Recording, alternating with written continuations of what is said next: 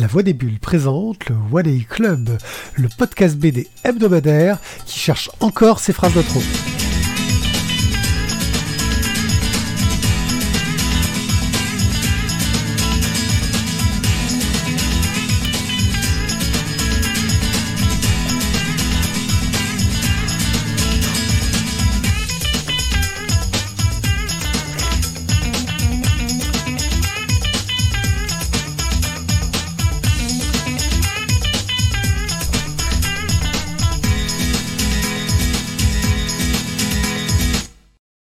Coucou les gens, bienvenue au One Day Club. Je suis One Day Pied et je suis là pour vous parler de bande dessinée. Et pour m'accompagner dans ce grand voyage, euh, j'ai à mes côtés le fantastique, le magnifique Thio. Salut Thio. Bonsoir. Oh, quelle superbe voix fipienne que tu viens de faire. Ouais. C'est. Voilà. Euh, et juste euh, à ses côtés, même s'il est loin, mais il est à ses côtés quand même, dans son cœur, nous avons Guillaume. Salut Guillaume. Bonsoir tout le monde. Voilà, ou bonjour, hein, ça dépend quand les gens nous écoutent, on sait jamais en fait. On la... oui, bah, bonne nuit alors aussi. Hein. C'est l'avantage du podcast. Tiens. Voilà, euh, voilà. On espère si vous écoutez ça le soir que nos voix vous, vous endormir. On espère si vous, vous, écoutez ça le matin que nos voix vont vous réveiller. Euh, quoi qu'il arrive, nous allons tout de suite euh, vous parler du programme, un programme fantastique. Nous allons parler de Sacré Sorcière, de Sangoma et du dernier Atlas tome 3 avant d'enchaîner sur une petite rubrique online. Comme ça faisait longtemps que j'en avais pas fait et pour le coup je vais ressortir des vieux trucs parce que dont j'avais pas encore parlé. Parce que voilà euh, j'étais un peu en, séchage d'idées. Bref un, chouette programme qu'on va tout de suite pouvoir commencer avec Sacré Sorcière donc, euh, Sacré Sorcière, une bande dessinée inspirée par Roald Dahl, dessinée et scénarisée par Pénélope Bagieux chez Gallimard pour 23,90€. Bon, cher Thio, mais de quoi que ça parle donc Sachant qu'il y a eu un film avec, euh, par Robert Zemeckis qui est sorti il y a un ou deux ans. Oui, et qui, paraît-il, était une vraie... Voilà. On ne peut pas faire de retour vers le futur. J'ai les critiques, hein, je ne l'ai pas vu, je ne peux pas juger, mais bon. Euh, donc, de quoi nous parle Sacré Sorcière? Euh, Comme son nom l'indique, ben forcément, euh, euh, de faits religieux. On va parler du sacré, euh, justement, d'église, de Tu t'égares, tu t'égares, tu t'égares. Hein, je m'égare, pardon, désolé, excusez-moi. C'est voilà. Euh, donc les enfants, ben, les enfants sont répugnants, les sorcières, ben, les, les, les, les, chassent parce qu'en fait elles les sentent, parce qu'en fait ça pue un enfant, ça, ça, ça empeste le caca de chien. Donc les sorcières veulent écrabouiller les enfants, les pulvériser, les jeter, les, les nettoyer l'Angleterre de, de, de, toute cette espèce de vermine infâme, quoi. Voilà. Ça, c'est la sorcière euh, telle que nous l'a décrit, donc justement la grand-mère de notre héros. Euh, comment ça commence? Ben, Un petit orphelin, en fait, ben, se retrouve euh, ben, justement euh, orphelin, et quand tu es orphelin, ben, tu vas vivre chez la famille qui te reste, et donc lui, c'est une vieille grand-mère, assez âgée quand même, hein, qui, qui, qui, a pour habitude de fumer le cigare et de jouer au casino.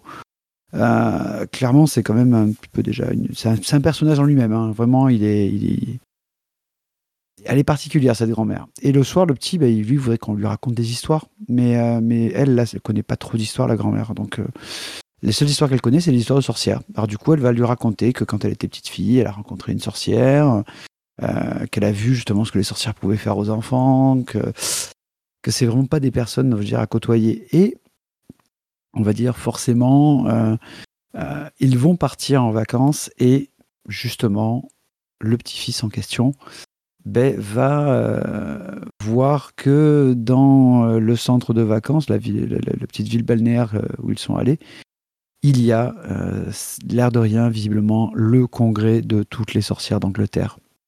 Elles sont toutes là. Toutes.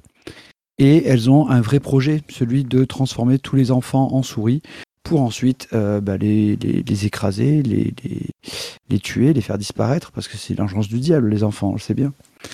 Euh, donc cette histoire de Roald Dahl au départ, et qui a été donc mise en scène par euh, Pénélope Bagieux, fonctionne, je trouve, très bien. moi, je, me suis... On me l'a offert. Je, vais être honnête, on m'a offert et c'est une personne qui, quand elle les offre, elle les offre en fait parce que la couverture lui a plu.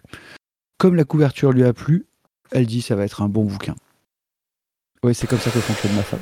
Ouais, la bah, qui- heureusement qu'ils ne pas les comics. mais- Heureusement qu'ils ne et pas les comics, hein, parce que Entièrement d'accord. Souvent, ça peut être quand même vraiment de la vente mensongère, suivant, les, suivant qui fait la couve. Mais écoute, je sais pas, elle doit avoir du nez. C'est que souvent, elle a quand même trouvé des trucs qui m'ont plu. Donc, euh, Voilà. Je veux pas faire le malin, mais ça doit être parce qu'elle vient les prendre chez nous en fait. Ouais. malheureusement, ou- oui. Bah, je veux dire oui. Oui, oui, c'est qu'elle est venue chez. Joker, c'est ça. Joker, ouais.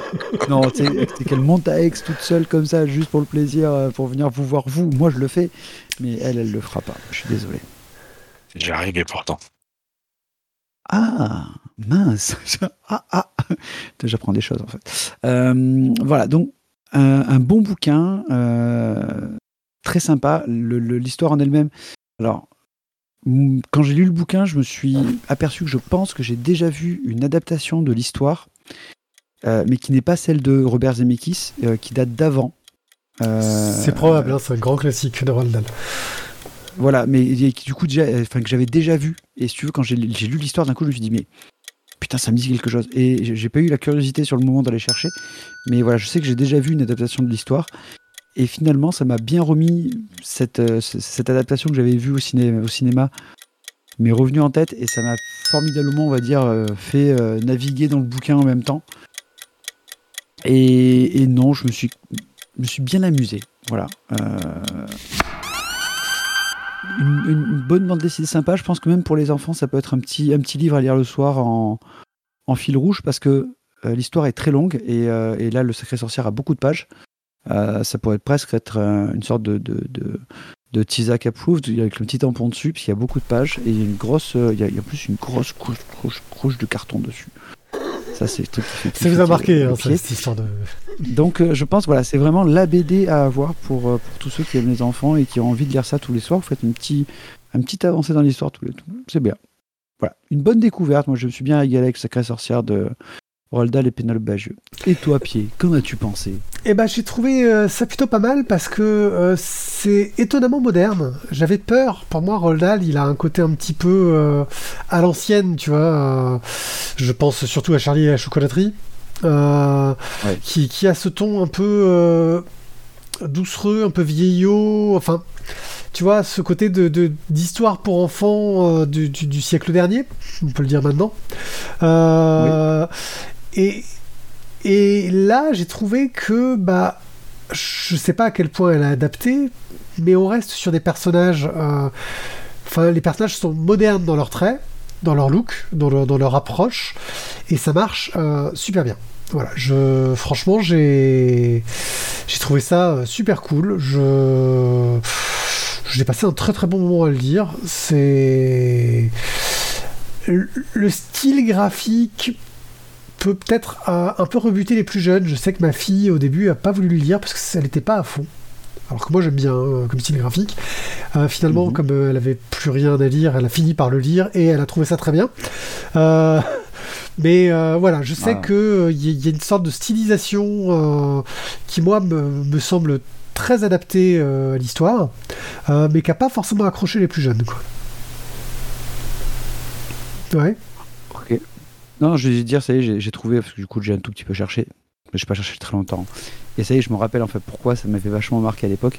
C'était Angelica Houston qui jouait la, grande méchante sorcière dans euh, le, le film Les Sorcières en 90. D'accord. Un film de. Et donc, je pense, voilà. Euh, euh, Nicolas Roeg. Bah. Très bien, un très grand film, mais Angelica Ouais. Houston. Voilà. Voilà. Mais le monsieur, il a fait plein de films que j'ai jamais vus. Voilà. Nous en sommes euh, ravis. Euh, tiens, on va faire, vu qu'on vu, qu'on arrive à avoir du temps derniers temps, on va faire la petite question au libraire. Tu disais, euh, Guillaume, qui- qu'il était euh, indisponible à l'heure actuelle. C'est- un gros succès ce bouquin en librairie?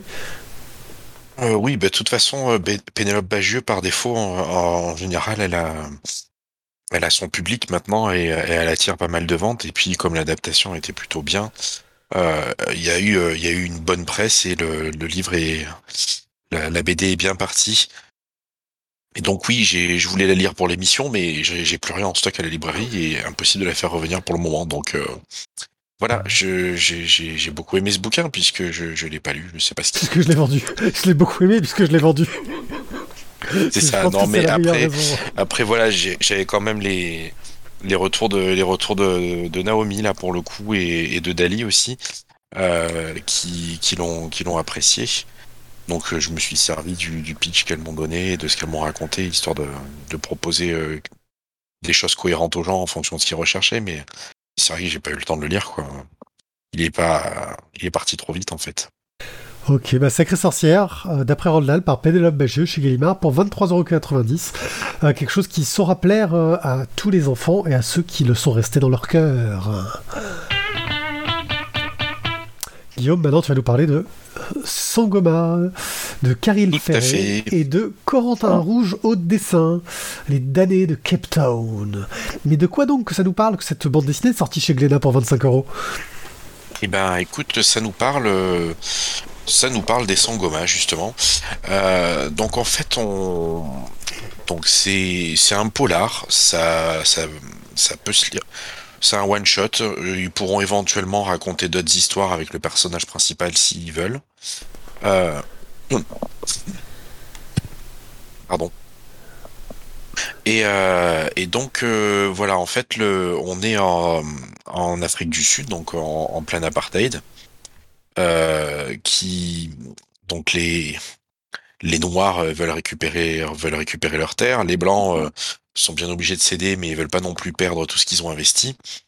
Et, euh, et en fait, euh, voilà, donc l'action va se passer principalement euh, dans, dans une ferme de dans, dans, euh, dans une ferme donc tenue par des blancs où euh, qui ben, sont donc un petit peu en, en bisbille avec leurs euh, avec euh, avec leurs employés dont un en particulier qui est assez virulent en, en termes de en, en tant que ré- en tant que révolté et euh, et puis ben sur ces entrefaites un, décès euh, un décès a lieu et visiblement le décès est pas naturel donc on va on va on va rappeler un inspecteur donc le personnage principal euh, on va appeler un inspecteur pour enquêter sur le sur le problème Bien sûr, monsieur, s'il vous plaît, ne faites pas trop de vagues, il y en a suffisamment en ce, en ce moment. Il y a suffisamment de gens qui brûlent les fermes. Noir ou blanc d'ailleurs, c'est plus tellement la question, finalement, c'est même plus qui fait quoi. Euh, mais il faut, faut faire ça euh, sans faire de vagues. C'est pas vraiment la spécialité du gars en fait. Hein. Euh, lui, son truc, c'est vraiment de résoudre l'enquête. Et en fait, on va rentrer donc bah, dans les méandres de, de l'Afrique de la- de- de l'Afrique du Sud, oui, pour bah, pour savoir ce qui s'est passé, pourquoi cette personne est morte, et, et on va même rentrer dans les folklores puisque en, essayant d'élucider le le crime, il va il va remonter toute la piste et comprendre exactement tout ce qui s'est passé, le pourquoi du comment. Euh, et donc, euh, ben voilà, le sangoma, c'est effectivement un élément du folklore africain, une espèce de chaman en gros, pour simplifier, et euh, je vous laisse découvrir les détails exactement. Et donc voilà, une BD que pour ma part j'ai beaucoup appréciée parce que ben, bien bien faite, bien écrite, bien rythmée, un bon scénario, pas forcément euh, ultra euh, novateur, euh, mais mais bien fait, très bien rythmé, qu'on qu'on déroule sans problème. Quand on rentre dedans, c'est très difficile d'en sortir. Et euh, voilà, un dessin qui a un côté peut-être un petit peu classique, mais pareil, très très bien exécuté. Enfin voilà, pour moi c'est euh, c'est un très très bon ensemble en fait. Je j'ai beaucoup aimé ce bouquin, je l'ai euh, survendu à Noël parce que je l'ai vraiment euh, vraiment adoré. Voilà. Donc si vous voulez un bon polar avec un petit peu de folklore local, allez-y foncez. Thio, qu'en as-tu pensé? Oui, un, un blanc. Tu en as pensé à un blanc. Franchement, c'est pas j'ai- j'étais en train d'essayer de pas tousser tout de suite dans le micro. euh, Je t'ai posé la question justement où tu que- que- comme les auditeurs doivent l'entendre, en fait, on est tous pris du nez et on est tous en super forme. Euh, ouais, j'ai été moi assez charmé en fait par ce Sangoma. Euh, je l'avais vu passer, j'étais j'étais pas allé vers lui au départ clairement, et c'est Guillaume qui nous l'a proposé. Mais euh, comme tu le dis en fait, il n'y a pas de, ça reste très classique. Euh, c'est un polar, un, polar je trouve qui est quand même bien écrit et qui est bien ficelé. Il y a de l'action, euh, t'as des moments un peu plus calmes, voilà, t'as vraiment tout qui est respecté. mais le fait d'avoir mis l'action finalement en Afrique du Sud, bah, ça crée une tension supplémentaire. de, ça lui donne un intérêt un petit peu plus grand. Voilà. Et, c'est, je trouve, un très très bon polar bien réussi. Quoi. Tu, tu, tu, tu, passes bien dedans. Quoi. C'est, et le côté de voilà, le, le, l'emplacement géographique fait que tu vas avoir en plus des euh, des euh, je pas retrouver mes mots mais euh, des problématiques. des problématiques voilà locales qui vont qui vont rajouter. Finalement ce qui est bien c'est que tu as quand même une sorte de tu as un peu quand même le, voilà le seul la petite critique que j'émettrais c'est le peut-être le le happy end qui est un peu trop happy à la fin. Enfin, happy end, euh, façon de parler quand même, hein, parce qu'on va rester quand même soft. Mais euh, j'ai trouvé que c'était peut-être un peu trop fleur, euh, fleur bleue à la fin. Ouais, moi, c'est le. C'est du bon polar, mais de là à dire qu'il est bien ficelé, je trouve qu'il y a trop de coïncidences et de relations entre les personnages, en fait, qui sont un peu des, tu vois, des coïncidences de cheveux sur la soupe de euh, je oh. bah, je me tape la fille du machin qui va faire que je vais être impliqué en fait dans le truc du bidou enfin voilà c'est j'ai trouvé qu'il y avait de la, coïncidence un petit peu chargée ce qui fait que euh, comparé à, du polar ce que j'appelle vraiment bien ficelé euh, j'ai passé un bon moment parce que c'est bien mené l'histoire est prenante on a envie d'en apprendre un petit peu plus mais il y a un petit côté série B par certains points, justement parce que, bah, oh, quelle coïncidence euh, Et ça arrive un petit peu trop souvent euh, dans l'histoire à mon goût, tu vois. Une coïncidence à la rigueur, mais là, il y en a plusieurs. Et euh, ça fait... ça fait... ça m'a un petit peu sorti. Après, j'avoue, je serais pas du tout allé vers le bouquin, parce que la couverture me donnait pas du tout envie. Clairement. Que je connaissais pas euh, l'auteur euh, Ferré, qui apparemment est un romancier euh, plutôt réputé, qui a sorti Zulu, qui a été un très très gros succès là-dessus, enfin en roman en tout cas, et qui pour le coup c'est pas une adaptation, c'est vraiment une création pour la bande dessinée, et je trouve ça plutôt cool qu'un romancier aille créer pour de la bande dessinée plutôt que de se contenter de faire de l'adaptation. Mais voilà, c'est un, bon polar, tu passes un bon moment, mais de là à... Voilà, moi le côté bien ficelé, il faut que ce soit un peu plus euh, subtil dans les, dans, dans, les relations entre les, personnages et le dénouement de l'intrigue en fait. Voilà, je trouvais ça un poil lourd. Alors, je me permettrai juste de, citer Tizak là dans son dans son euh, dans son appréciation sur le chat. Donc euh, j'ai trouvé ça très bon. Je n'avais pas forcément envie d'y plonger car j'avais peur de tomber dans beaucoup de stéréotypes. Mais au final, c'est bien équilibré et surtout ça sert le propos et l'intrigue.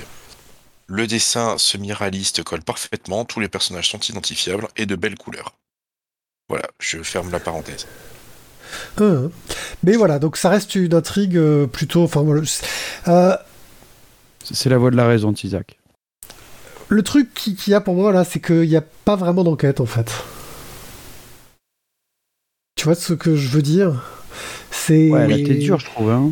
Ah ouais, non, je. Parce que, parce que bah, si, parce que l'air de rien, euh, le mec, il, bah, il, il, en chie quand même, parce qu'il faut quand même qu'il arrive à recoller tous les morceaux.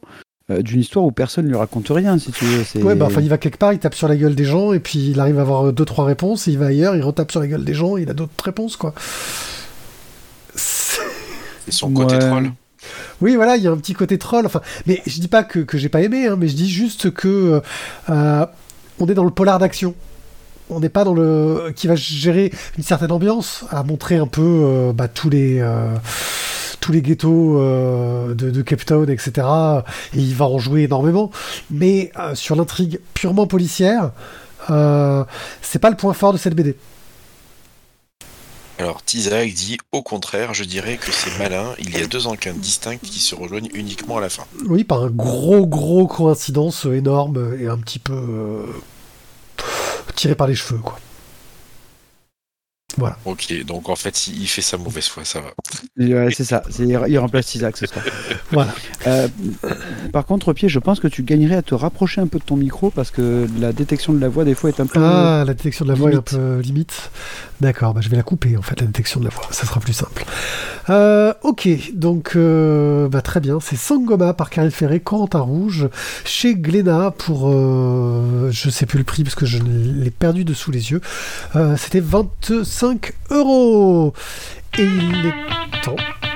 Je me suis coupé avec un jingle. Franchement, euh, le Stream Deck c'est magique. Ça me met à égalité avec tout le monde. Je peux moi-même me couper Ouais, avec un tu, jingle. peux, tu, peux, tu peux même te couper la parole. Voilà. Fatigant, hein Ouais, c'est. Non, en fait, je, je, je m'y fais tout à fait. C'est...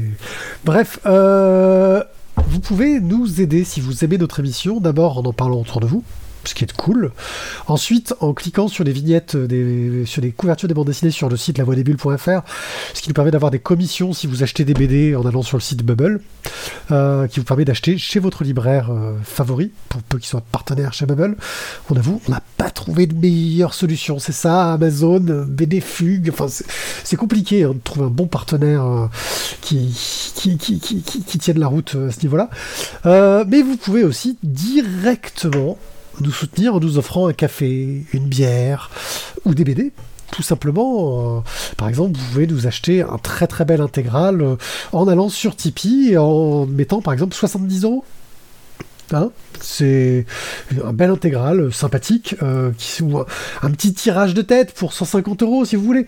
Mais vous pouvez être beaucoup plus simple et mettre 1 euro par exemple par épisode en vous bloquant à quelques euros par mois si vraiment vous êtes à la dèche en allant sur tipeee.com, tout comme l'ont fait déjà Chevon, Warlove, Tot, Stéphane, Cobal et Boob, qui sont vraiment des gens très très bien. Et vous aussi, vous pouvez être des gens très très bien en nous soutenant directement. Voilà, c'était l'instant pub. Je crois qu'on va pouvoir passer aux choses un peu plus sérieuses là maintenant, de suite. Le dernier Atlas, euh, le tome 3, une bande dessinée euh, scénarisée par Gwen de Bonneval et Fabien Vellman, dessinée par Hervé Tancrel, colorisée par Laurence Croix, et dont la plupart des designs euh, mécaniques sont de Fred Blanchard. Attention, je vous lance dans le tome 3 de 3 pavés. Donc, c'est parti pour le pitch de la mort. Previously on le dernier Atlas. Nous sommes dans une dystopie où des mécas de chantier, les Atlas, ont permis à la France d'éviter la guerre d'Algérie. Mais où un incident nucléaire a amené au démantèlement de ces robots, les Atlas. Alors qu'un étrange phénomène se produit en Algérie, Ismaël, un lieutenant d'une mafia dirigée par Dieu le Père, c'est le surnom euh, de ce, de ce gars-là qui ressemble à Jean Van Damme, se persuade qu'il faut remettre en état de marche le dernier Atlas qui pourrit en Inde et réunir les pilotes à la retraite pour lutter contre le phénomène. En parallèle de tout ça, on va suivre Françoise Alfort, une journaliste de terrain, qui enquête sur place et qui tombe enceinte alors qu'elle est ménopausée. Oh, oh, cela est étrange. Le tome 2 a vu l'affrontement de l'Atlas et de l'Humo, donc c'est l'entité euh, bizarre euh, qu'il y avait en Algérie, se terminer sur une victoire un peu trop facile euh, de nos héros, et profondément modifier la géopolitique européenne, dans laquelle Dieu le Père a bien placé ses billes, parce que il déchire un peu en tant que mafieux qui sait bien placer ses billes. Dans ce tome 3, l'Atlas a un nouvel équipage qui doit contenir un incident nucléaire à Tricastin, pendant qu'Ismaël a repris sa place auprès de Dieu le Père, euh, en prenant un peu de galon quand même hein, dans la hiérarchie de cette mafia, et que Françoise est en fuite avec son enfant, qui est euh, marqué par l'humour, il a des sortes de, signes bizarres. Euh, et bien sûr, j'oublie la dizaine de personnages secondaires, parce qu'il y en a un gros paquet dans tout ça. Mais de nouveaux signes annoncent que l'humour serait de retour. Suspense. Et du suspense, il y en a. Euh, à la base, je le rappelle, le dernier Atlas se voulait comme euh, quelque chose de sériel qui devait être euh, paru dans une revue euh, en ligne. Et donc, chaque gros album est divisé, je crois, en une douzaine de chapitres qui finissent tous par un petit cliffhanger, un petit rebondissement. Et donc on a quelque chose qui est super efficace sur le sujet, qui est bourré de rebondissements, avec euh, des tonnes de persos euh, qui sont très très bien définis, bien différenciés, euh, qui ont chacun un rôle à jouer et auxquels on arrive à s'attacher et parfois même à les comprendre. C'est-à-dire que même les, gros connards de temps en temps, bah presque tu dis ah peut-être qu'ils sont pas si, si horribles que ça et chaque personnage a un peu son rôle à jouer. Euh, on est vraiment dans quelque chose de très choral au niveau du récit. Euh, il y a beaucoup beaucoup de personnages. Euh, au niveau du dessin, on est dans un réaliste agrodé, je dirais, un peu à la RG, en moins propre, clair, et en vachement plus dynamique quand même, parce qu'il y a plus de, de l'action avec des plans un peu plus serrés que les plans larges de Tintin qui est en train de courir dans tous les sens. Euh, ça marche très très bien. Euh, moi, je je trouve que ça sert très très bien le propos, et je pense que ça a aidé aussi euh, dans cette idée de vouloir faire une BD sérielle et qui donc ait un rythme assez régulier. En conclusion, je dirais que c'est presque dommage que ça sorte en gros tome. C'est un peu le, défaut euh, de cette bande dessinée là. Parce que déjà, depuis la sortie du tome 2, j'ai un peu perdu le fil. Je savais plus qui était qui. Ça revient vite, heureusement, parce que les personnages sont bien écrits. Euh, je pense qu'un trombinoscope, euh, un trombinoscope en début de tome, façon The Walking Dead, ça aurait bien aidé quand même. Parce qu'il y en a certains, merde, attends, c'est qui lui, t'es en train de les replacer, etc. Mais au-delà de ces légères déceptions, c'est du qu'au fait voilà, que, le tome a dû s'éloigner du concept feuilletonnant euh, qui était initial, on tient là une excellente BD qui interpelle intelligemment sur des sujets écolos et sociétaux, en montrant différents points de vue, et sans utiliser, je trouve, de trop gros sabots. euh, et sachant que les, auteurs sont plutôt engagés politiquement, je craignais qu'ils soient un petit peu trop euh, dirigistes dans leur euh, conclusion. Ça reste une excellente série qui a su s'arrêter avec talent, qui me fait presque regretter. Ça, voilà, ça me fait regretter sans amertume quand même de laisser derrière moi tous ces personnages auxquels je m'étais attaché. Euh, moi, franchement, et avec une conclusion que j'ai trouvée très réussie euh, sur le sujet. Euh, voilà. Moi, je- une BD que j'ai adorée, c'est donc le dernier Atlas. Qu'en avez-vous pensé, chers amis, bah, Guillaume Qu'as-tu pensé de- du dernier Atlas? Eh ben, écoute, waouh, en fait. J'ai beaucoup, beaucoup, beaucoup aimé cette série euh, que j'ai, euh, ben, pareil, trouvé euh, bien écrite, bien rythmée. ça, c'était très prenant. C'est le côté feuilletonnant était très réussi. Je vois ce que tu veux dire sur le côté. c'est limite dommage qu'on qu'on l'ait pas eu en mode petits épisodes. C'est vrai que ça faisait quand même assez dense à, à, à manger d'un coup chaque tome, mais. Mais franchement, franchement, ouais, super bien. Bien. Le seul truc, c'est euh, le, seul petit défaut que je verrais dans ce genre de BD, mais comme dans ce genre de série à chaque fois, c'est qu'il y a énormément d'informations de partout dans tous les sens, et quand tu le malheur de reprendre le tome 3 euh, plusieurs mois après le tome 2, putain, j'ai j'ai eu du mal à raccrocher les wagons au début. Et, et Mais, encore, euh, euh, mais enfin voilà, franchement, je trouve que c'est quand même une Voilà. super réussite. j'ai juste mes problèmes. Pourtant, il y a un résumé au début. hein, mais je disais, le, le coup du trombinoscope, comme il faisait dans Walking Dead, vous avez tous les personnages avec les morts, les vivants, etc. Et un petit résumé en quelques lignes de, dans Invincible aussi. euh, Bah, c'est le mec Kirkman qui a imposé ça. Ça marchait bien et je trouve que ça aurait été plutôt bien vu euh, sur cette série, en fait. Parce qu'il y a, il y a des dizaines de personnages, quoi. hein, qui... Ouais, mais bon, Bon, cher Thio, Bah écoute, moi j'ai terminé le, le tome 3 donc euh, aujourd'hui même du dernier Atlas. Euh, j'avais entendu aussi, j'avais euh, suivi un podcast, je crois que c'était euh, c'est plus que de la SF de, de Loïc Ouais.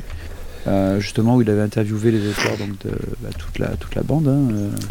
Enfin, ils n'étaient pas tous, je crois. mais enfin, bon. Et clairement, ouais, c'est je trouve une, une- vraiment une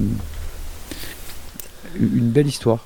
Euh, qui, rentre un peu aussi comme donc sur un jeu un peu politique parce qu'il y a quand même de la critique sur, euh, sur l'État, sur euh, la société actuelle, mais qui t'amène d'autres choses. Et puis, euh, et puis voilà, le, le dernier Atlas, quoi. Le, il a la classe, quoi, le George Sand. euh. Ah, mais même euh, C'est- hein, sur la couve, il, il- il- Ah, mais l'humour, l'humour, l'humour a de la classe aussi, mais c'est un méchant. De toute façon, les méchants, ils ont toujours la classe. méchant. Eh, eh, enfin, la conclusion à ce sujet-là, je l'ai trouvé génial en fait. Euh, euh, c'est dur de Mm. révéler, mais j'ai trouvé que c'était. Bah ouais, pourquoi pas en fait. voilà. Ah non, mais c'est, oui, et après je suis d'accord avec toi, la fin est, est assez surprenante parce que je m'attendais pas à ce style de, de choses. Voilà, faut pas trop en divulguer. Euh, mais je trouve voilà, c'est vraiment un, chouette parcours et, euh, et, et un scénario qui était vraiment euh, haletant sur, sur tous les bouquins. Moi, je trouve que c'est ce qui est, c'est que t'as pas eu de temps mort. Alors c'est vrai que le seul petit bémol, c'est on va dire que justement avec la, la, foultitude de personnages que l'on avait, c'était des fois de se retrouver à savoir qui était le flic, qui était l'infiltré, qui enquêtait pour la DGSE, qui était en fait un mafieux, et, euh, et de se retrouver rapi- finalement assez rapidement de passer de l'un à l'autre là avec euh, avec les flics qui, qui sont corrompus, ceux qui sont pas corrompus, ceux qui essaient d'enquêter. T'as beaucoup d'approches de, différentes au sein du dernier Atlas. Et, franchement, c'est vraiment une, une très bonne série. Euh, et du coup, maintenant, voilà, une très bonne série en trois tomes, quoi, qui, qui, fait le truc. en trois gros tomes. Hein, à trois, t'as trois pavés, mais euh, t'as trois pavés vraiment de belle, belle qualité. Et, moi, je lui mettrais volontiers un coup de cœur. Euh, je sais pas si toi, tu valides de ton côté, Thio. pour l'ensemble de son œuvre, je dirais que le dernier Atlas, ouais, le mérite. Quand même. Guillaume je sais pas, je serais bien un peu de mauvaise foi vu comment t'as cassé Sangoma. Mais... ouais, vas-y. là, c'est de la basse revanche à ce niveau-là. non, je valide complètement. Ok, donc c'est un coup de cœur pour le dernier Atlas. Donc, euh, une bande dessinée de euh, Gwen de Bonneval, Fabien Vellman, Hervé Tancrel, Laurence Croix et Fred Blanchard. Euh, une très très belle réussite. Online j'ai un peu ressorti des, vieux trucs des cartons parce que je vous l'avoue, euh, sur le online, euh, il me manquait euh, pas mal d'inspiration dans les choses récentes. Alors j'ai commencé à sortir des BD dont j'ai jamais parlé jusqu'ici et que je suis depuis un moment. Et on va commencer par Penny Arcade. Alors Penny Arcade, c'est quelque chose d'assez spécial parce que Penny Arcade, vous allez le voir tout de suite. Penny Arcade, ça a commencé en 2009, si je, non pardon, en 99. Voilà, donc voilà comment dessiner euh, le, gars euh, à l'époque. Euh, c'était un, autre style et il a grandi, il s'est amélioré et maintenant bah, il fait des trucs qui ont plutôt la classe et qui nous suit l'histoire bah, des sortes d'autobiographie de deux personnages qui sont deux potes et qui sont fans de, de, jeux vidéo, de trucs de geek. Euh, et régulièrement, en gros, chaque euh, strip va revenir sur une actualité, la plupart du temps, euh, autour de, de, de, de l'industrie du jeu vidéo c'est ce qui leur a permis par exemple de développer eux de leur côté un, jeu vidéo dérivé de leur BD qui a eu un petit succès, de faire aussi une convention de jeux vidéo qui s'appelle la PAX, qui est une convention autour du jeu indépendant qui a un, très très gros succès et qui fait beaucoup beaucoup parler d'elle. Et voilà. Et moi j'aime beaucoup parce que de temps en temps ils ont les petits mots euh, qui, qui marche bien. La relation des deux personnages euh, autour de leur amitié et du fait qu'ils se vannent euh, non-stop est très drôle. Euh, bah là, j'ai un strip qui, te montre le père qui est en train de jouer avec son fils et le père qui est en train de négocier pour que son fils lui donne du loot, de vider le lave-vaisselle à sa place un de ses soirs, tu vois, pour que le fils donne du loot au père. ce genre de choses-là, parce qu'on voit aussi que les, auteurs vieillissent et que bah, leurs enfants commencent à jouer contre eux, ces petits cons. voilà, et c'est souvent bourré de, de, bons dessins, de, critiques aussi sur l'actualité. Là, il se moque sur le strip que les, gens qui sont sur Twitch peuvent voir euh, de, Joss Whedon et de, ses petites son, son interview qu'il a eu euh, il y a quelque temps euh, par rapport aux polémiques qui le concernaient. donc Penny Arcade, vraiment une série moi qui m'a que je suis toujours régulièrement, même si parfois certains des gags je passe un petit peu à côté. Notez quand même que Penny Arcade c'est d'autres types de comics. Ils ont, sont amusés à faire quelques euh, side stories euh, qui sont des histoires un peu complètes et qui sont vraiment en général euh, très très très jolies. On est sur du, du travail graphique qui peut être assez impressionnant, que ce soit aussi bien dans de la fantasy que du western. donc il y a plein de choses à visiter sur leur site et si vraiment vous adorez, vous avez 20 ans de strip à rattraper. je vais vous parler maintenant de Unspeakable, The Unspeakable Vault of Doom, The Unspeakable Vault of Doom. Euh, c'est une bande dessinée française, même si elle est sortie en anglais, qui a fêté il y a peu son 666e euh, euh, gag. Et sachant que c'est une bande dessinée qui est, est très inspirée de Cthulhu, c'était quelque chose à fêter. Euh, c'est fait par François Launay, euh, aussi surnommé euh, Goumi. il a commencé ça il y a, de nombreuses années et l'idée c'était de faire une sorte de, strip un peu humoristique autour de, l'univers de Lovecraft. et là, il a commencé à faire un petit retour sur l'histoire de, sa série pour nous expliquer euh, quelle était son origine, comment est-ce que ça a évolué. Sachant que ce monsieur-là, bah, il a commencé un petit peu euh, en, indépendant, euh, en faisant ça un petit peu à l'arrache, et puis il y a eu du succès qui arrivait petit à petit, sauf qu'il a été pris par son travail, parce qu'il bossait dans une petite société qui, faisait un peu d'animation. Ils ont fait un film Chasseur de dragons qui a bien marché, un petit peu à l'international, ce qui fait qu'ils ont été rachetés par Universal pour faire un truc qui s'appelle Moi moche et méchant. Je sais pas si vous en avez entendu parler. Un petit succès et il était très très pris niveau boulot pour le coup. Euh, mais ça ne lui a pas empêché de faire des choses plus variées parce que comme il est artiste 3D par exemple, toute la scène de délire dans le film Blueberry que j'ai pas vu euh, où il fume je sais pas quoi et qui part en vrille, euh, bah c'est lui qui l'a qui, l'a géré. Et c'est plutôt drôle. C'est, moi j'aime bien. C'est reste très très très euh, Cthulhuesque. Il faut avoir un petit peu de culture euh, de l'univers euh, pour l'apprécier pleinement. Euh, voilà, il y a les, les mises à jour sont de moins en moins nombreuses, mais il y en a quand même encore de temps en temps et ça vaut le coup d'être lu si vous aimez euh, ces univers-là. Donc c'est The Unspeakable Vault of Doom, euh, qui est vraiment, euh, voilà, moi une de, mes BD que j'aime pas mal suivre. Je sais pas si vous avez jeté un œil aux choses dont j'ai parlé, les amis. Non. Non. Euh, en fait, le, le- je crois que le The Unspeakable, euh, excuse-moi, je vais te la faire à toi. The Unspeakable Vault of Doom. Unspeakable Vault Euh, of Doom. Celui-là, je crois que tu m'en avais déjà parlé. Tu, j'en avais déjà lu quelques-uns chez toi en fait quand tu essayais euh, il y a quelques années de me parler de de online et de me dire vas-y, il faut que tu suives ça, c'est trop bien. Ouais, c'est Et possible. surtout comme c'était Toulouse, euh, c'était forcément pour moi. Ouais, c'est c'est le genre de truc qui te parle, Cthulhu. Mais du coup, j'ai vu que j'ai, là, je- tu vois, je voir en ouvrant la page qu'ils ont fait des, une adaptation, euh, enfin des éditions françaises de ça. Ouais, mais qui chez des éditeurs qui n'ont pas duré. Malheureusement. Euh, bah, Inis, euh, ils n'existent plus. Factory Edition, je sais pas. Voilà. Donc, Si, si, Nice, ils existent toujours. hein. Ils Ah oui. existent toujours. Alors voilà, Factory Edition doit dû arrêter d'exister. voilà. Bah donc voilà, donc tu vois, ça, ça peut se trouver chez notre revendeur. euh, L'appel de Cthulhu ou Grand Ancien à la dérive. Voilà. Ça peut valoir le coup. Moi, je, ça, ça- ça me fait toujours euh, sourire gentiment. Euh, et bien voilà, je crois qu'on est arrivé euh, au bout de cette émission. C'était c'était bien. Euh, moi, j'ai pris du plaisir à discuter avec vous. Euh, et vous, avez-vous pris du plaisir à discuter avec nous?